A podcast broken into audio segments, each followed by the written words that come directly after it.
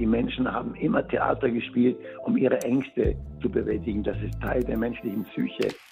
Das Theater ist im Moment wie eine Hilfsorganisation. Ich finde, so ein Krieg in der Mitte Europas fordert dazu auf, sich zu bekennen. Und zwar gegen Putin. Ich glaube, das Problem ist nicht Pushkin, das Problem heißt Putin. Meine Co-Regisseurin ist jetzt gerade dabei, nicht Kunstwerke zu schöpfen, sondern sie dreht gerade Molotow-Cocktails. I'm a man of the theater, but now everybody is a man of politics. Wir sind alle in einem Ausnahmezustand. Zuerst muss ein Krieg gestoppt sein, dann können wir über so Theater denken. Der Theaterpodcast von Deutschlandfunk Kultur und Nachtkritik.de. Tja, alle Menschen sind jetzt politisch, das sagt Alexander Borowensky. Er ist Theatermacher, aber eben jetzt auch ein politischer Mensch wie alle im Moment. Der Leiter des Pro-English Theater in Kiew, den haben wir hier gerade auch gehört. Es ist eine schreckliche, es ist eine große Tragödie, die sich gerade in der Ukraine vollzieht seit drei Wochen, seit dem Angriffskrieg durch Putins Armee. Und es ist leider keine Tragödie, die auf einer Theaterbühne verhandelt wird, denn hier sterben die Menschen wirklich. Sie verlieren ihre Heimat, ihre Liebsten. Gestern beispielsweise wurde ein Theater in Mariupol beschossen, in dem viele Familien Schutz gesucht haben. An Theater ist in diesen Zeiten nicht wirklich zu denken. Klar, aber wie ergeht es den Künstlern auf beiden Seiten des Krieges, die ja unfreiwillig, wie die meisten Menschen in diese Situation gelangt sind? Wie können Theatermacher aus dem deutschsprachigen Raum helfen? Können sie überhaupt mehr tun als Solidarität bekunden, Spenden, Hilfe und Unterkünfte organisieren, Texte lesen? Droht eine Spaltung auf lange Sicht zwischen den Kulturen? Ist die Arbeit von Jahrzehnten das Brückenbauen, wie es der Schaubühnenregisseur Thomas Ostermeier gesagt hat, zerstört? Das alles sind Fragen, über die wir hier sprechen wollen heute in diesem Theaterpodcast der ein bisschen anders läuft als geplant, denn Elena Philipp, die sonst immer bei mir im Studio ist, ist erstmals nicht dabei, denn äh, nach zwei Jahren Pandemie hat sie jetzt auch das Virus erwischt. Deshalb ist sie uns nur zugeschaltet. Hallo Elena. Hallo Susanne. Schön dich zu hören, wenn auch von ferne. Ja, schön dich zu hören. Ich hoffe, es geht dir ein bisschen besser. Ja, vielen Dank. Ich meine, ähm, mir geht sowieso gut. Ne? Ich kann mich nach dieser Ausgabe wieder in mein warmes Bett legen. Das ist etwas, was viele Menschen jetzt gerade nicht können.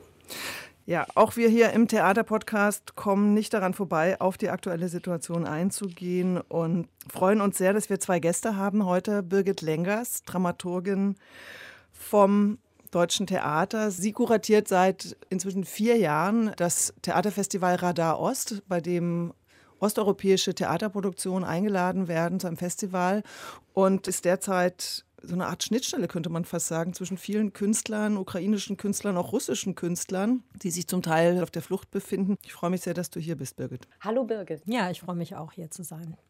Ja, und zu Gast bei uns auch ist die nomadische Künstlerin und Theaterregisseurin Ada Mukina. Sie lebt zwischen St. Petersburg und Berlin. Herzlich willkommen, Ada. Danke. Birgit, mit wie vielen Künstlern bist du derzeit gerade im Austausch? Oh je, also mit wahnsinnig vielen tatsächlich, ähm, über auch alle möglichen Kanäle, vor allen Dingen über soziale Medien, über Messenger, Signal, Telegram, WhatsApp, aber auch telefoniere. Manche sind ja auch hier und äh, die treffe ich leibhaftig. Ja, sowohl mit befreundeten Künstlerinnen aus der Ukraine, aber natürlich auch mit meinen russischen Kolleginnen. Ich war jetzt vor ein paar Tagen bei Kirill Serebrennikov zum Abendessen und ähm, natürlich tauschen wir uns auch über die ja, ähm, furchtbare Situation aus dort und die Folgen, die wirklich auch noch nicht richtig absehbar sind. Wo ist denn Kirill Serebrennikov gerade? Jetzt ist er wieder in Moskau. Er war kurz in Berlin. Sein Verfahren sollte, es gab die Möglichkeit, dass das Verfahren jetzt beendet würde ihn da zappeln zu lassen. Er wird jetzt erstmal in Moskau dieses Verfahren versuchen zu beenden und dann nach Berlin kommen. Vielleicht müssen wir noch kurz erklären, dass Kirill Serebrennikov einer der hier bekannteren verfolgten Regisseure ist aus Russland, der am Moskau das Google Center leitet oder geleitet hat vielmehr und 2017 verhaftet wurde mit hanebüchenden Anklagen, aber wie Birgit ja gerade sagte, immer noch nach langem Hausarrest und äh, der Unmöglichkeit zu produzieren oder nur eben über digitale Medien jetzt auch noch vor Gericht steht. Ja, genau. Es wurde jetzt auf Bewährung äh, seine Strafe ausgesetzt und er hatte eben die Hoffnung, dass man dieses Verfahren jetzt nun endgültig beendet und er damit die Möglichkeit hat, sich dort aufzuhalten, wo er sich aufhalten möchte. Aber das ist eben noch, noch nicht passiert. Wir wollten heute eigentlich auch einen ukrainischen Künstler und Theaterdramatiker zu Gast haben, Pavlo Arie. Er war bis vor kurzem noch in Kiew, ist jetzt aber auf dem Weg nach Deutschland mit seiner Familie. Und äh, Birgit, du stehst im ständigen Kontakt. Eigentlich sollte er gestern schon ankommen. Es hat aber noch nicht ganz geklappt. Vielleicht kannst du uns kurz sagen, wo er jetzt gerade ist. Ja, er hat heute Nacht in Warschau übernachtet. Ich bin erstmal wahnsinnig froh, dass er über die Grenze gekommen ist und dass er auf dem Weg ist. Und ich bin ähm, seit Beginn des Krieges eigentlich schon vorher, weil ich ihm geschrieben habe, bitte verlass die Ukraine.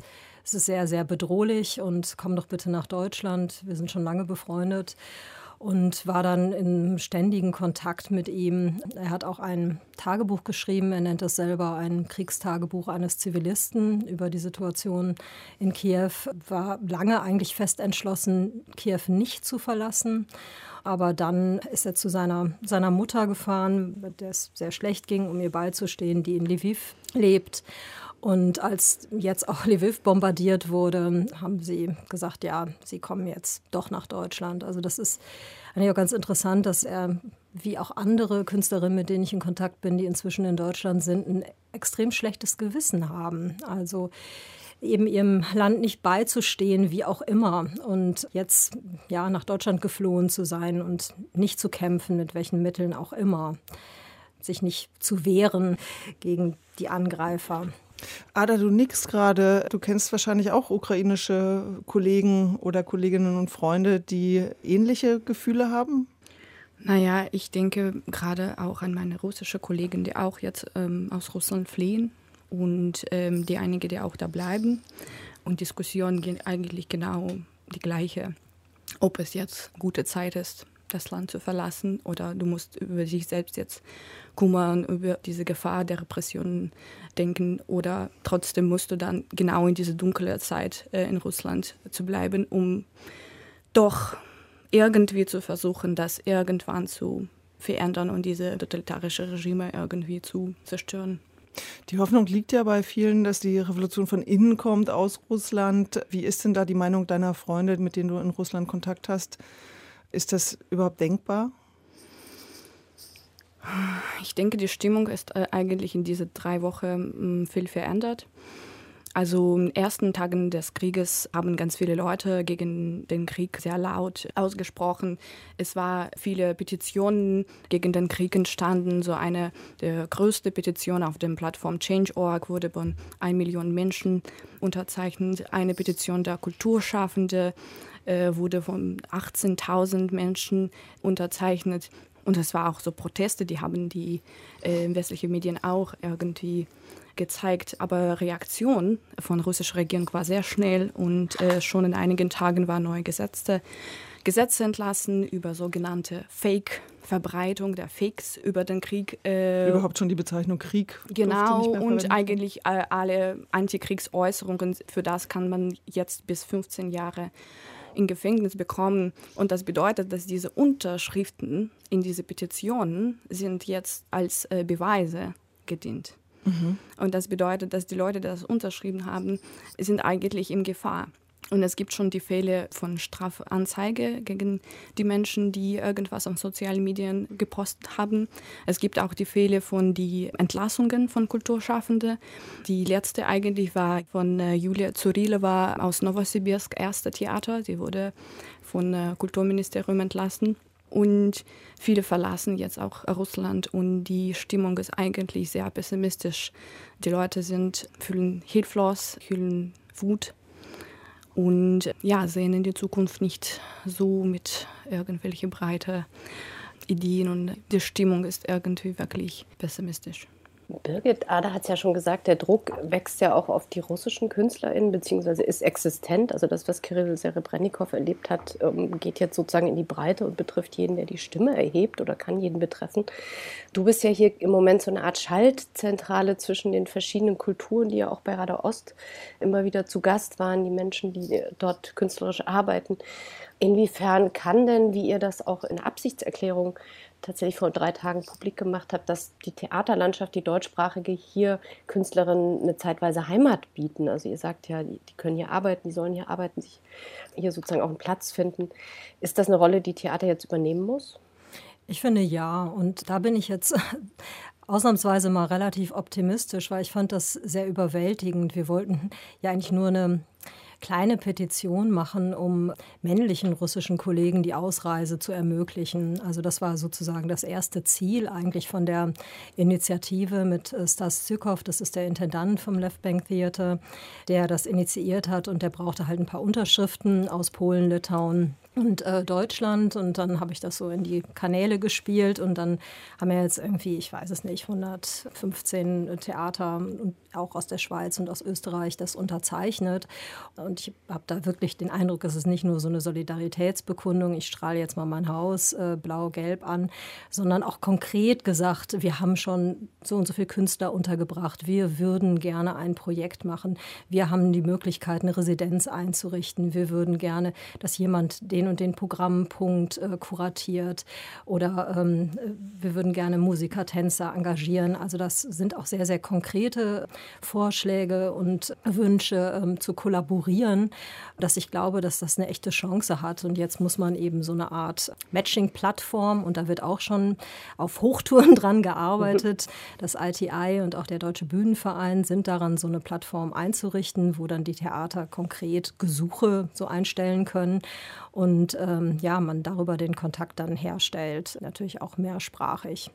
Also ich glaube, dass da viel passieren wird und dass das auch ja, wenn man das so sagen kann, jetzt nicht nur eine humanitäre Hilfe ist, sondern dass das auch künstlerisch natürlich hochinteressant sein wird. Gibt es diese Angebote auch für russische KünstlerInnen? Denn wie Ada erzählt hat, auch viele von denen gehen ja jetzt weg aus ihrem Land. In Zeitungen war auch schon die Rede von einem Exodus von KünstlerInnen und kritischen Stimmen. Gibt es da auch Angebote? Denkt ihr das mit? Ich finde, das muss man unbedingt mitdenken. Wir haben uns jetzt erstmal ähm, eben auf die Geflüchteten aus der Ukraine konzentriert. Es ist auch, ähm, das habe ich auch ein bisschen unterschätzt, es ist gerade äh, auch nicht unkompliziert, äh, die Sachen so zusammenzudenken. Also zum Beispiel so ein Festival wie Radar Ost, wo ich gedacht habe, hey, da mache ich jetzt natürlich einen Schwerpunkt Ukraine, Belarus und Russland. Und äh, dass jetzt mir sehr deutlich äh, gesagt wurde, dass ukrainische Künstlerinnen äh, es undenkbar finden, gemeinsam äh, im Rahmen eines Festivals oder auch nur eines Solidaritätstages oder auf einem Panel zu sitzen mit äh, Kolleginnen aus Russland. Und das wird äh, für, glaube ich, jetzt für die deutschen Theater und Kulturinstitutionen auch eine, gro eine, große Herausforderung. Wie kann man das zusammenbringen und wie verhält man sich da jetzt? Ada, wie siehst du das? Also erlebst du das auch? Du hast ja, wärst an der Akademie der Künste eingeladen gewesen, Mitte März, also jetzt gerade erst, und hast abgesagt, weil deine zwei ukrainischen Kolleginnen nicht einreisen konnten. Hast du mit denen eine gute Verständigungsebene oder merkst du da auch Risse im privaten Umgang, wenn man sich kennt? Also ich muss sagen, dass ich komme aus so jüngere Generation der Theater machen aus Russland. Das bedeutet, ich habe meine Arbeit im Theaterbereich in 2012 in Russland angefangen. Das bedeutet, dass 2014 war schon Krim-Annexion. Mhm. Und das bedeutet auch, dass wenn ich ukrainische Kollegen immer äh, irgendwelche internationale Veranstaltungen getroffen habe, dann war schon eine riesige Spannung gegen uns. Mhm. Und natürlich jetzt verständlich, selbstverständlich wird es noch schlimmer sein. Und ich hoffe, dass es irgendwann, also vielleicht ähm, in, ich weiß nicht wie viele Jahren und wie viele, äh, was müssen wir noch machen und dieses Land auch zu zu helfen und die, die Städte müssen geholfen und die Menschen müssen geholfen sein. Und erste Sache, die russische Armee muss zuerst das Land verlassen und dann können wir über irgendwelche Veranstaltungen reden. Ich habe mit ähm, Andrei Palatny, der ist der große Organisator, Kurator von dem Gogolfest, waren gestern im Zoom zusammen und er hat dann habe ich äh, gefragt, ja, aber wenn man jetzt Michael Sekorf, einer der großen Kreml-Kritiker, wenn man den einlädt, äh, der ist ja auch gilt als Landesverräter. Also der steht doch jetzt aus unserem naiven Blick doch eigentlich auf der guten Seite sozusagen. Er ist auch ein Putin-Feind und ähm, sagt, es ist also eben gar nicht persönlich oder individuell, sondern es ist auch ein ganz klares ähm, politisches Statement, dass sie da jetzt eine Grenze äh, ziehen müssen. Es gibt natürlich auch Petitionen von ukrainischen Initiativen, Ukrainian Institute zum Beispiel, die die deutschen Institutionen, Theater auffordern, keine Russen einzuladen. Ja, das ist natürlich auch schwierig. Aber ich muss es erstmal auch respektieren. Also ich würde jetzt keine, wenn ich jetzt am 27. zum Beispiel äh, Welttheatertag eine Veranstaltung mache im DT, dann werden da jetzt keine russischen Künstler teilnehmen. Das ist ja dann eine Art, wie soll man sagen, passiver Boykott eigentlich der russischen Künstler? Also es ist ja kein genereller Boykott. Natürlich arbeiten wir weiter auch mit russischen Künstlerinnen am Deutschen Theater. Aber wenn ich jetzt eine Veranstaltung mache, eine Solidaritätsveranstaltung oder die thematisch mit der Ukraine zu tun hat und ich mir wünsche und möchte, dass da ukrainische Künstlerinnen teilnehmen und das mit denen zusammenplane, dann muss ich respektieren, dass das eben im Moment nicht zu vermischen ist. Mhm. Das geht einfach nicht. Birgit, ganz viele deutschsprachige Theater und auch Produktionshäuser haben sich dieser Petition angeschlossen, indem ihr angeboten habt, zu unterstützen. Äh, du hast es ja schon erwähnt, sowohl finanziell, aber auch mit Räumen, aber auch mit Möglichkeiten der Arbeit und so weiter. Und äh, du hast es auch erwähnt, in diesem Aufruf ging es auch darum, dass ukrainische Künstler jeden Genders das Land verlassen können sollten. Wie realistisch ist denn diese Bitte? Ich habe mich auch gefragt, wie das sein kann, dass Pavlo Ari jetzt nach Deutschland kommt. Ja, also. Ähm, Weil vielleicht nochmal zur hm. Erklärung, das wissen wahrscheinlich doch die meisten, aber dass Männer zwischen 18 und 60 jetzt eben das Land nicht verlassen dürfen, die Ukraine. Ja, wegen der Mobilmachung. Genau. Ähm, ja, ich habe äh, gestern mit dem Stas Stilkov, mit der diese Initiative angestoßen hat, gesprochen, ihn auch gefragt, äh, was glaubst du, ähm, wird es diese Möglichkeit geben? Und er war relativ optimistisch, äh, war, war, natürlich auch sehr beeindruckt von, von dem Umfang dieser Liste. Und da ist, ist jetzt der Gedanke, also die Argumentation dem Kulturministerium gegenüber, dass es so eine Art äh, Ukrainian Cultural Task Force gibt. Also dass die Künstler dann halt auch für die Ukraine arbeiten, ihre Kunst machen, halt dann im, im Exil. Und er ist da ziemlich zuversichtlich, ähm, dass das funktionieren könnte. Und es ist so eine Art Präzedenzfall. Es gibt jetzt erstmal eine Liste mit 15 Künstlerinnen, denen dann so eine Sondergenehmigung erteilt würde, aber dann eben vielleicht auch, ähm, auch anderen. Das wird sich jetzt in den nächsten Tagen entscheiden, denke ich. Und bei Pavlo Arie hat es einen anderen Hintergrund. Der hat auch sechs Jahre in Deutschland gelebt und hat hier eine Aufenthaltsgenehmigung, eine unbefristete. Und das ist in seinem Pass eingetragen. Mhm. Und deswegen konnte der kommen. Mhm. Du hast, als wir hier ins Studio gegangen sind, gesagt, du befindest dich im Ausnahmezustand. Das sagen, glaube ich, viele momentan. Du hast auch für uns dankbarerweise heute eine Dramaturgiesitzung ausfallen lassen. Und ich habe mich das gefragt. Äh, schlimm. vielleicht gar nicht so schlimm. Ich habe mich gefragt, welche Rolle Theater jenseits der Hilfsorganisation momentan eigentlich gerade spielen kann. Es gab heute im Tagesspiegel einen Artikel von Rüdiger Schaper. Er sagt darin, das kulturelle Leben erfährt eine beispiellose Relativierung. Das hat mit der Pandemie begonnen und jetzt ist es noch stärker. Der Krieg übernimmt die Fantasie des Denkens, ist in unseren Köpfen ja, ich finde diese Verunsicherung, wie wir heute Kultur konsumieren können überhaupt, ob überhaupt, die begleitet mich auch schon länger und das wollte ich dich fragen. Du, du Festivals kuratierst, die du ein Programm machst, die äh, wahrscheinlich auch seit zwei Jahren schon damit kämpft, dass immer wieder Absagen wegen Erkrankungen das Programm bestimmen und da flexibel reagiert werden muss. Wie siehst du das gerade, deine Arbeit, dieses eigentlich Kunst machen? Weil jetzt bist du ja gerade eher ja, eine Hilfsorganisation wahrscheinlich. Ähm, ja, also ich kann das jetzt natürlich nur für mich persönlich. Ich sagen. Ich finde es auch in Ordnung, dass die Theater auch weiter ihr Repertoire spielen. Und ich finde es auch falsch, dass man jetzt in so eine Art Schockstarre äh, verfällt. Ich finde ja den Begriff der tätigen Verzweiflung eigentlich ganz gut, also was, was zu tun. Aber ähm, für mich spielt auch eine künstlerische Perspektive eine Rolle. Also ich finde, es ist tatsächlich auch eine, eine große Chance, die wir jetzt auch gestalten müssen. Also wenn jetzt viele russische, ukrainische, belarussische Künstlerinnen im Exil sind, in Deutschland sind. Viele werden natürlich in Berlin sein. dass man das gemeinsam auch etwas macht. Also das fände ich, das ist so meine Utopie, dass etwas da auch jetzt entstehen kann. Und ich finde, das Theater, das haben wir am 1. März hatten wir so einen ersten Solidaritätstag. Und ähm, dass es ein Ort jetzt sein kann, Gott sei Dank, das war in der Pandemie ja eben nicht möglich, dass man sich versammelt und beieinander ist. Und einfach auch diesen Schrecken. Und ähm, dann gab es ein Konzert auf dem Vorplatz, ganz viele Leute waren da und man hatte eben das Gefühl, man ist in dieser Situation nicht alleine, sondern einfach sind um einen herum andere Leute, die was Ähnliches fühlen. Und das kann schon so ein bisschen Trost einem geben. Ah, da ist gerade so viel die Rede von im Exil leben und von vom Weggehen und vom Flüchten. Du bist ja schon eine ganze Weile in Deutschland, wenn ich das richtig verstanden habe. Zwei Jahre. Zwei Jahre. Und hast du die Perspektive hier zu bleiben oder wie schaust du jetzt gerade auf eine Rückkehr nach Russland oder auf dieses Thema Exil? Also ich habe schon seit 2015 als so nomadische Künstlerin äh, gewohnt und gearbeitet, also in Deutschland, mhm. äh, Großbritannien und auch in Russland. Und meine letzten zwei Produktionen habe ich 2019 am Meerholz-Theaterzentrum in Moskau gemacht. Und ich eigentlich, jetzt bin ich stolz darauf, dass es eigentlich meine letzten zwei Produktionen genau in diesem Ort. Waren, weil die, die beiden Leiterinnen des Theaters haben sehr laut gegen den Krieg äh, ausgesprochen und Jelena Kowalska am ersten Tag schon des Krieges im Protest äh, gekündigt hat und äh, Dmitri Volkostrele wurde dann ein paar Tage später wegen einem Post, Antikriegspost im sozialen Medien des Theaters entlassen. Naja, äh, seit 2020 wohne ich mit meinem Partner in Berlin und arbeite auch ähm, international auch mit deutschen Theater, so im Radar Ostfestival zum Beispiel. Ja, ich sehe eigentlich jetzt ein bisschen schwierig in den nächsten Jahren vorstellen, dass ich etwas in Russland machen kann.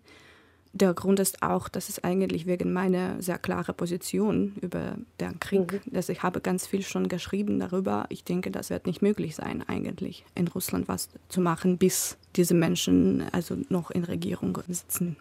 Und hast du Familie dort, die du jetzt vielleicht auch nicht mehr sehen kannst? Oder ist das Einreisen kein Problem? Das ist eine ganz naive Ja, heute, 17. März, äh, hatte ich gerade so ein äh, Flugticket nach äh, St. Petersburg gehabt. Ich musste meine Mutter eigentlich sehen, habe seit Oktober sie nicht gesehen. Dem Flug wurde abgesagt natürlich. Und wenn wir uns weiter treffen können, weiß ich nicht. Meine Mutter kann auch nicht und viele Russen, auch, die eigentlich auf dem Flucht sind, können nicht nach Europäische Union kommen, weil die Corona-Beschränkungen noch da sind. Und das bedeutet auch, dass ganz viele Russen jetzt fliehen nach Georgien, Armenien, die Türkei, wo russische Bürger ohne Visum einreisen können. Aber ich will das auch ein kleines bisschen dazu sagen zu Exodus, weil man redet so viel darüber, aber dieser. Exodus jetzt ist nur ein Teil von einer größeren sogenannte Putins Immigration, die schon, also für die letzten 20 Jahre haben etwa 5 Millionen Menschen Russland schon verlassen. Und das war immer so, ein, so eine Wählen. Nach 2012 zum Beispiel, nach der unterdrückten Protesten äh, auf dem Bolotner-Platz haben die erste Welle von Migranten Russland verlassen, dann 2014 nach äh, Krim-Annexion, so Anfang des Krieges sozusagen mit der Ukraine, kann man auch so sagen. Und 2018 äh, nach der also Moskauer Prozesse wegen der Demonstranten gegen Putin, dann war auch noch neue Welle und jetzt eigentlich kommt jetzt noch eine weitere Putins Immigration wähle, die Leute, die gegen den Krieg stehen, zum Beispiel die Männer in Russland, fliehen jetzt auch Russland, weil die wollen nicht in diesem Krieg teilnehmen. Mhm. Auch weil sie einfach ihre Zukunft in diesem Land nicht mehr sehen. Wir haben ja am Jungen DT drei Projekte gemacht seit 2015, trinationale Projekte mit jeweils sechs russischen, polnischen und deutschen Jugendlichen. Das ist auch ein Zusammenhang, wo ich Ada näher kennengelernt habe.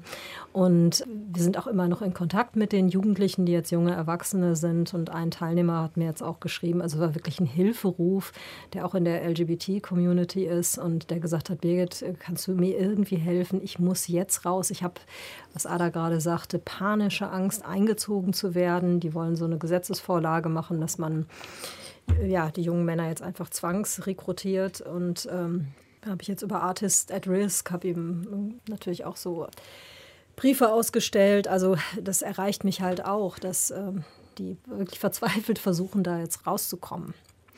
Ada, deine Arbeiten wurden international gezeigt. Du hast auch in London studiert. Du, du, bezeichnest dich ja als Nomadin und, und wahrscheinlich empfindest du deine Arbeit als eine internationale Arbeit. Bist du jetzt durch die aktuelle Situation wieder zurückgeworfen auf das Nationale? Erlebst du auch irgendwie, es gibt ja jetzt sehr viel toxische Reaktionen auf russischstämmige Menschen. Erlebst du das jetzt auch schon? Ich werde nächste Woche zum amerikanischen Konsulat gehen und werde dann sehen, ob ich dann Visum kriege. Aber glücklicherweise habe ich eigentlich nur die Unterstützung von meinen internationalen Kolleginnen bekommen. Und das hat mir eigentlich Hoffnung gegeben, weil das bedeutet eigentlich, dass meine Arbeit und Arbeit von vielen meiner Kollegen, die so lange diese kleinen Brücken zwischen Menschen in verschiedenen Ländern aufgebaut haben, das war nicht umsonst. Und zerstören ist einfach, und Aufbauen dauert sehr lange Zeit. Und Putins Krieg und Putin kann und soll diese Beziehungen nicht zerstören. Und ich habe Hoffnung, dass eigentlich, also wir müssen natürlich von Anfang an beginnen, aber trotzdem diese Beziehungen habe ich so viele Unterstützung bekommen, dass es eine Hoffnung für mich ist, dass es eigentlich nicht alles ist verloren. Birgit, du hast ja nur auch viele Jahre an diesen Brücken gearbeitet, die aufzubauen. Und wenn ich das jetzt höre, dass klar ukrainische Künstler aktuell sagen, ich setze mich nicht mit einem russischen Künstler auf ein Podium, glaubst du, dass da alles zerstört wird oder bist du wie Ada auch ein bisschen optimistisch, dass das, was so als Grundlage da noch da ist, sobald es vielleicht dann endlich wieder einen Frieden gibt, dass man dann wieder darauf aufbauen kann? Ja, ich glaube, dass auf der, sage ich auch persönlichen oder menschlichen Ebene, dass sich eher die Banden, sage ich mal jetzt eher äh, verfestigen oder verstärken. Es gibt ja auch verschiedene Netzwerke. Also wir hatten ein Treffen jetzt in Wien mit Mythos 21. Das ist ein europäisches Netzwerk, wo aber auch ein russisches Theater da ist und der Kollege, der Dramaturg und äh, Vizeintendant, nennt sich das, Roman Doljanski, war da und hat äh, berichtet. Wir wollten uns eigentlich über die Erweiterung des Kanons unterhalten und dann haben wir natürlich nur über Russland und Ukraine gesprochen. Und der war auch äh, verzweifelt und sagte, das, was wir versucht haben, auch internationale Festivals zu machen und äh, uns zu vernetzen, zu kollaborieren, das ist für uns jetzt, für das Theater der Nationen in Moskau, das ist zerstört. Aber auf der, sage ich mal, persönlichen Ebene, natürlich gab es eine sehr warmherzige und sehr solidarische oder sehr ja, man hat sich versichert, dass man natürlich ähm, verbunden bleibt und dass man jetzt guckt, wie man äh, trotzdem weiterarbeiten kann. Also da glaube ich sehr stark dran, dass das bestehen bleibt und dass sich das eher noch jetzt intensiviert, weil der Druck von außen so stark ist. Und von drinnen auch. Und von drinnen auch, ja. Darf ich nochmal sagen, dass das doch wirklich zum Schreien ist, dass irgendwie der Größenwahn von einem Typen hier so viele Menschen irgendwie dazu bringt, dass sie Sachen verlieren, für die sie so lange gearbeitet haben, wenn sie nicht sogar ihr Leben verlieren. Also das hört man sich so an und wir sind ja alle sehr gefasst, aber es ist ja eigentlich nicht fassbar.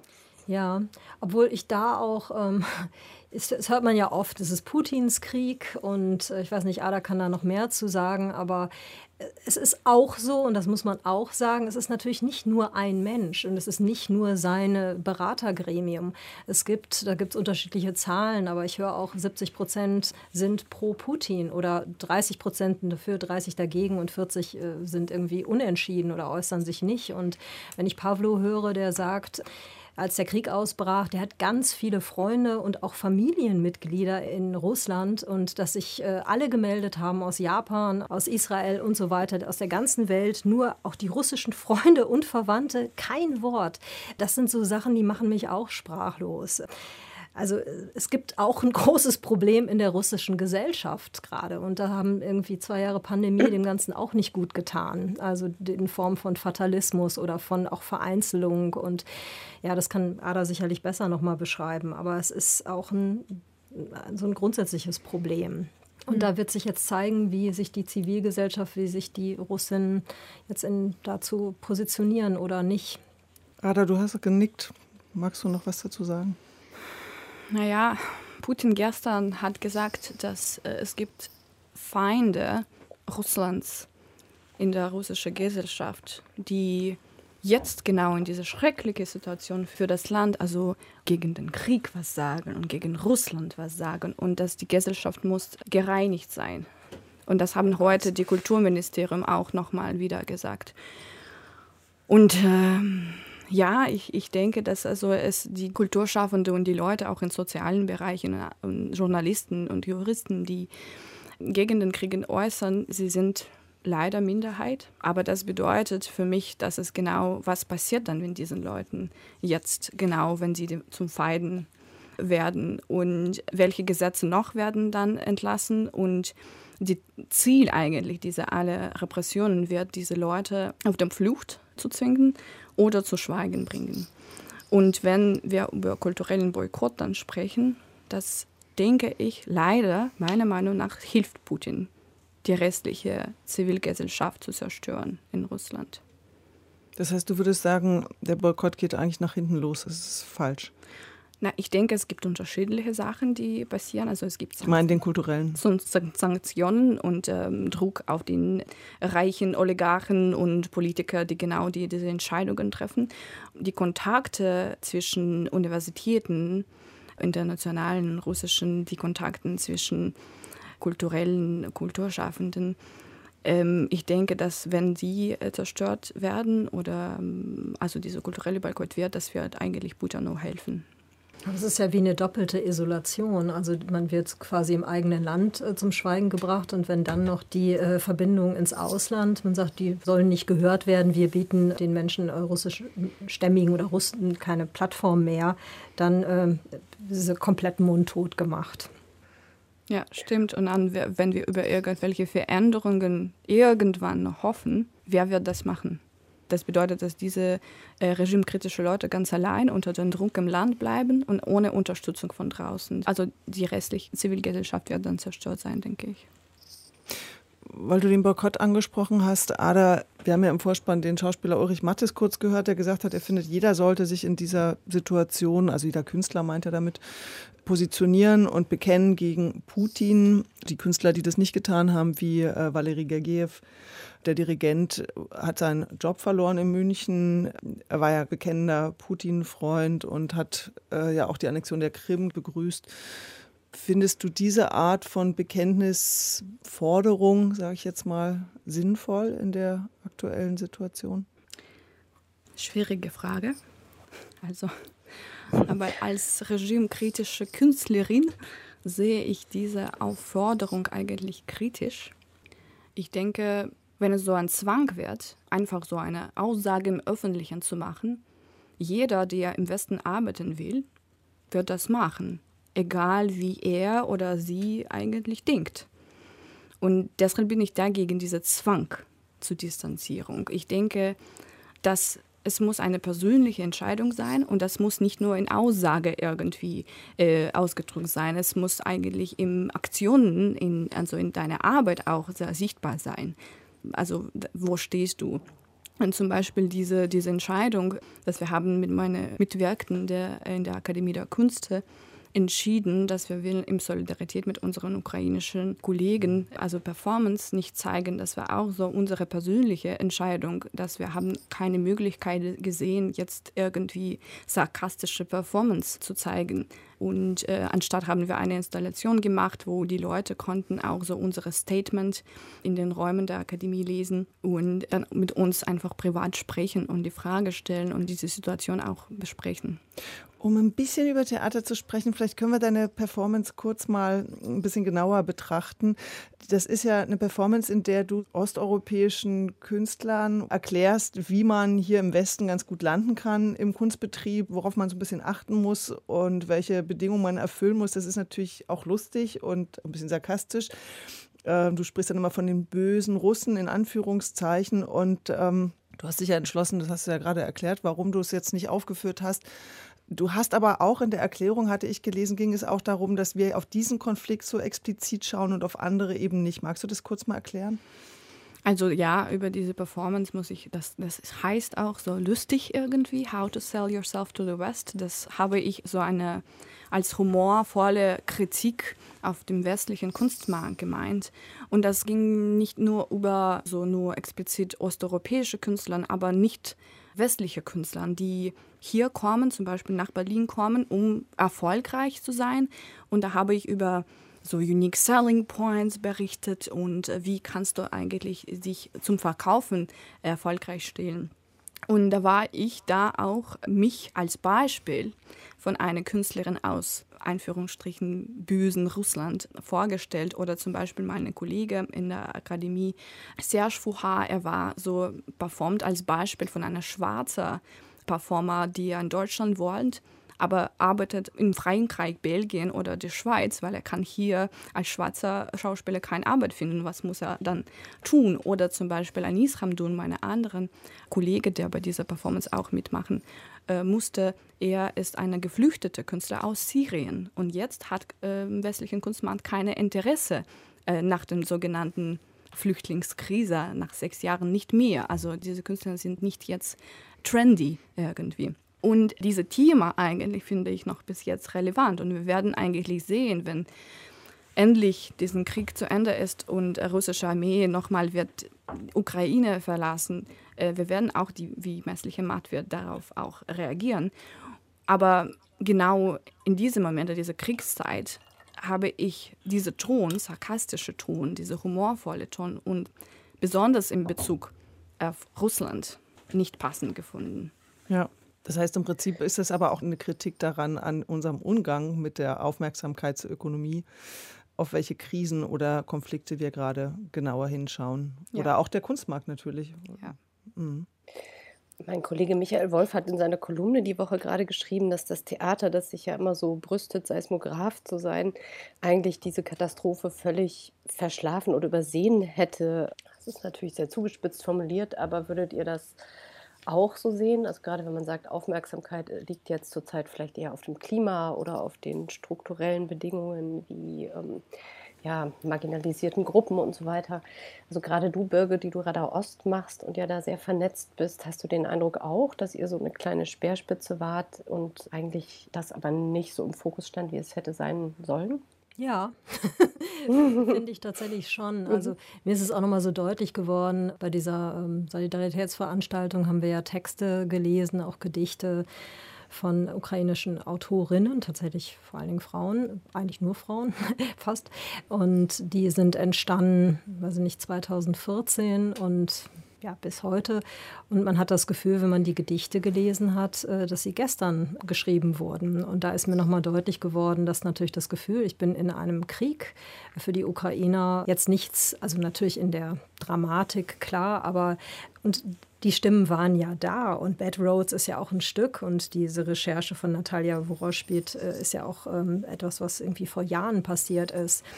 Und das hätte man schon sehen können oder wir haben uns da irgendwie auch mit abgefunden. Ja, die Krim ist natürlich ein Problem, aber ist annektiert, aber jetzt, was soll man da auch groß machen? Und dass dieser imperialistische Gestus oder jetzt auch die Taten, also wenn man Putin zuhört, dann weiß man, dass da ganz andere Absichten hinterstecken. Und da haben wir irgendwie schon geschlafen, finde ich. Und das hat auch auf den Bühnen keine Rolle gespielt. Jedenfalls habe ich es kaum wahrgenommen oder nur vereinzelt. Mhm. Jetzt waren ja die Theater, wie wir auch von Linda Pöppel gehört haben, ähm, vor zwei Folgen sehr damit beschäftigt, die Pandemie zu managen in den letzten zwei Jahren. Also Ausfälle, Schließungen, immer wieder Umbesetzungen, ähm, eure Spielpläne, die sich ja irgendwie täglich ändern. Um das jetzt mal als es soll nicht zynisch klingen, aber so eine Art positive Lernerfahrung zu drehen. Es gibt ja jetzt diese ganzen Mechanismen, sehr schnell auf Krisen zu reagieren. Und es gibt ja zum Beispiel auch im Fördersystem Änderungen, dass man sagt, wir fördern jetzt nicht mehr nur Projekte, die entstehen und gezeigt werden, sondern es gibt zum Beispiel mehr Residenzen, mehr Stipendien. Kann dieses Bewusstsein, können auch diese Skills rasch zu organisieren, jetzt bei der Krise ein bisschen beitragen, dass man da Plätze schafft, zum Beispiel sagt, bedrohte Künstlerinnen kriegen ungefragt ein Stipendium oder wie ihr das ja mit der Absichtserklärung gemacht habt, wir machen unsere Häuser auf, Theoretisch total. Auch man hat eine Menge gelernt, man hat aber auch ganz viel wieder verlernt oder mhm. über Bord geworfen. Also ich fand es bemerkenswert, dass das Theater ähm, sich so die Normalität oder die, ne, also so gefeiert hat. Hey, wir können endlich wieder spielen und äh, zu so einer Art Normalzustand begeistert, euphorisch wieder zurückgekehrt ist. Wie mhm. oft wurde das Publikum und wir sind wieder da geschrien und, mhm. und durch die Pandemie äh, jetzt ganz pragmatisch sind natürlich wahnsinnig viele Produktionen ähm, noch nicht rausgekommen und die will man jetzt auch spielen, die zu einem ganz anderen Zeitpunkt stattgefunden haben. Deswegen in dieser Produktionslogik des Theaters, das hat sich, finde ich, nicht äh, im Wesen mhm. verändert. Und äh, diese, äh, sage ich mal, Freiräume, die jetzt eigentlich meiner Meinung nach geschaffen werden müssten dafür und auch flexibel zu reagieren, äh, jetzt zu sagen, nee, jetzt ist vielleicht was ganz anderes dran oder jetzt müssen wir uns dem inhaltlich und auch künstlerisch, diesem Thema wollen wir uns widmen. Und man hätte ja auch die Expertinnen und die Menschen, die dann da sind. Aber wo schafft man jetzt in diesen vollgepackten und auch schon bis, weiß es ich, bis Spielzeit XY geplanten Spielzeiten, wie schafft man den Raum? Und da muss es einen großen Willen geben, auch sich von anderen Dingen zu verabschieden, sonst brechen wir alle zusammen. mhm. Ja. Ada, wie guckst du denn auf den deutschsprachigen Theaterbetrieb? Also wenn wir jetzt gerade davon reden von Versäumnissen oder Sachen, die nicht berücksichtigt oder nicht beachtet werden, obwohl sie wichtig wären. Was sind denn da so deine Beobachtungen und vielleicht auch Kritikpunkte? Ich habe schon einige Vorschläge bekommen, also nach einigen Tagen äh, des Krieges, so zu irgendwelche, in irgendwelche Panelen teilzunehmen mit den ukrainischen Kulturschaffenden und die also Dialog irgendwie zu schaffen. Und dann habe ich äh, immer so geschrieben, welcher Dialog jetzt äh, wieder. Ich denke, dass es ein bisschen diese Illusion auch gibt. Ich höre das auch von meinen ukrainischen Kollegen auch, dass auch mit denen mit wir in gutem Kontakt also stehen. Ich denke, dass es jetzt nicht eine Möglichkeit für Dialog gibt, bis die Armee äh, auf dem Territorium unabhängiges Landes steht. Und natürlich, also wenn wir noch äh, sprechen, also wann hast das begonnen? Genau, das ist das nicht jetzt begonnen. Das hat Ende Februar 2014 schon begonnen. Und das war es schon, diese, diese Spannung da. Und jetzt denke ich, für deutsche Betriebe ist es gut zu verstehen, dass es eigentlich nicht so irgendwelche Konflikt ist. Das ist Katastrophe. Das ist, und natürlich müssen äh, deutsche Betriebe ukrainische äh, oder die Leute, die aus Ukraine jetzt äh, fliehen, ähm, helfen. Für russische äh, Kulturschaffende würde ich auf der politischen Ebene wünschen, dass es auch so ein Asylrecht auch dann gibt, mhm. auch für die Leute, die jetzt aus Russland jetzt fliehen, weil es gibt noch nicht. Und das bedeutet, dass es nicht so einfach für sie, äh, das Land zu verlassen und sie stehen wirklich jetzt in Gefahr, wenn sie jetzt zum Feinden Russlands werden. Und zum Beispiel auch diese Residenz Artist at Risk.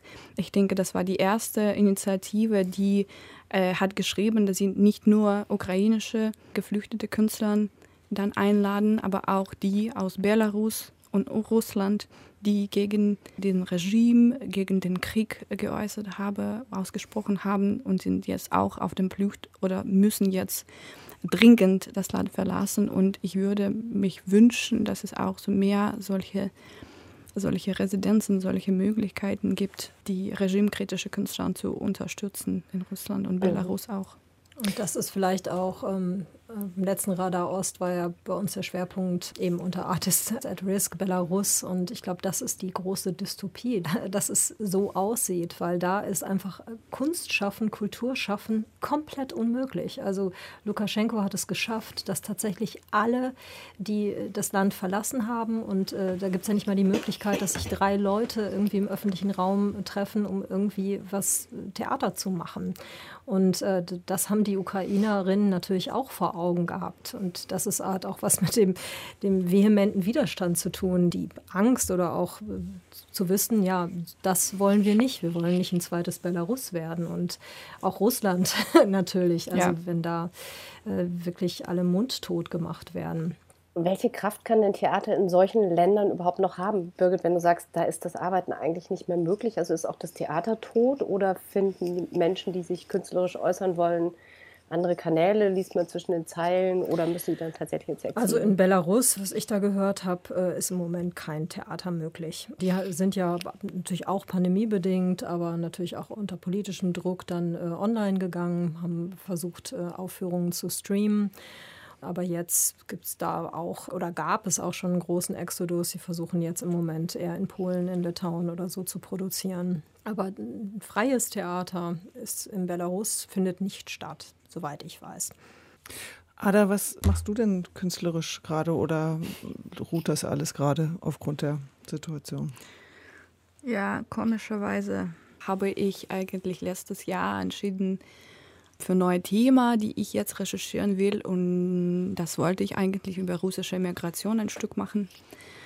Und das habe ich schon gesagt, es gibt diese neue Welle von Immigration schon seit 20 Jahren und ich habe schon erste Recherche dazu gemacht und wollte eigentlich dieses Jahr noch neu anfangen und auch im Vergleich zu die weiße Immigration, die von 100 Jahren stattfinden hat. Also die große Welle von Russen, die Russland nach Revolution verlassen haben. Ich wollte diese zwei Wellen irgendwie zu vergleichen und das war aber so ein bisschen so eine so Interesse. Jetzt aber sehe ich, dass es eigentlich leider vielleicht mehr, noch mehr relevant wird. Und ich versuche schon, also mit meinen Kolleginnen in Georgien in Kontakt zu kommen, um auch die irgendwelche dokumentarische Recherche auch zu schaffen, wie finden die Leute jetzt den Weg ohne Geld, ohne, also wenn sie haben, also ein Freund von mir hat am 24. Februar die Nachrichten gelesen, einen Koffer gepackt. In vier Stunden war er schon auf der Grenze und hat Russland verlassen.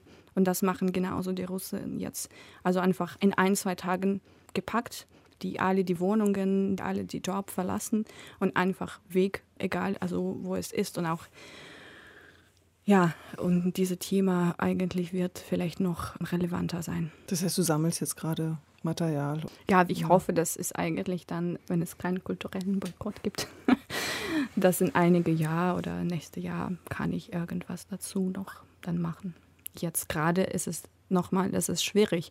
Wenn ich über Theater denke, dann denke ich immer, zuerst muss ein Krieg gestoppt sein, zuerst muss eine russische Armee Ukraine verlassen, zuerst mussten wir Flüchtlingen helfen, zuerst müssen wir diese Städte und zerstörte Theater und zerstörte Hospitals auch äh, irgendwie wieder aufbauen und dann können wir über so Theater denken. Ja, wir hoffen, dass das bald der Fall sein wird, dass dieser Krieg ein ganz schnelles Ende findet. Das können wir uns alle natürlich nur wünschen.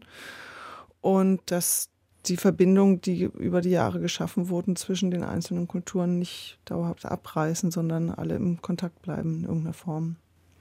Ja. Ich hoffe vor allen Dingen, dass wir einen längeren Atem haben, dass es nicht jetzt ist so aus so einer Emotion und aus diesem Schock heraus und oh mein Gott und äh, so, sondern dass wir einfach mal da jetzt mal dranbleiben an diesen Verbindungen und was wirklich ja. was draus machen. Ganz herzlichen Dank dafür, dass ihr da wart. Birgit Lengers vom Deutschen Theater, Kuratorin des Festivals Radau Ost und auch Leiterin des Jung DT und Ada Mukina, die nomadische Künstlerin und Theaterregisseurin, die aus St. Petersburg stammt und derzeit in Berlin lebt. Ja, und Elena, dir gute Besserung jetzt zurück ins Bett und äh, werd ganz schnell gesund, damit wir beim nächsten Podcast wieder zusammen hier im Studio sind. Du fehlst mir Danke. nämlich schon. Ja, das wünsche ich mir auch und euch das Beste. Tschüss. Mach's Tschüss. gut, Elena. Gute Besserung. Tschüss. Danke. Das war der Theaterpodcast Ausgabe 45. Heute mit Elena Philipp nur per Leitung und Susanne Burkhardt im Studio. Und wenn ihr Anregungen habt, Fragen, Hinweise, Vorschläge für Themen, dann schreibt uns eine E-Mail an theaterpodcast.deutschlandradio.de. Bis nächstes Mal. Tschüss. Tschüss.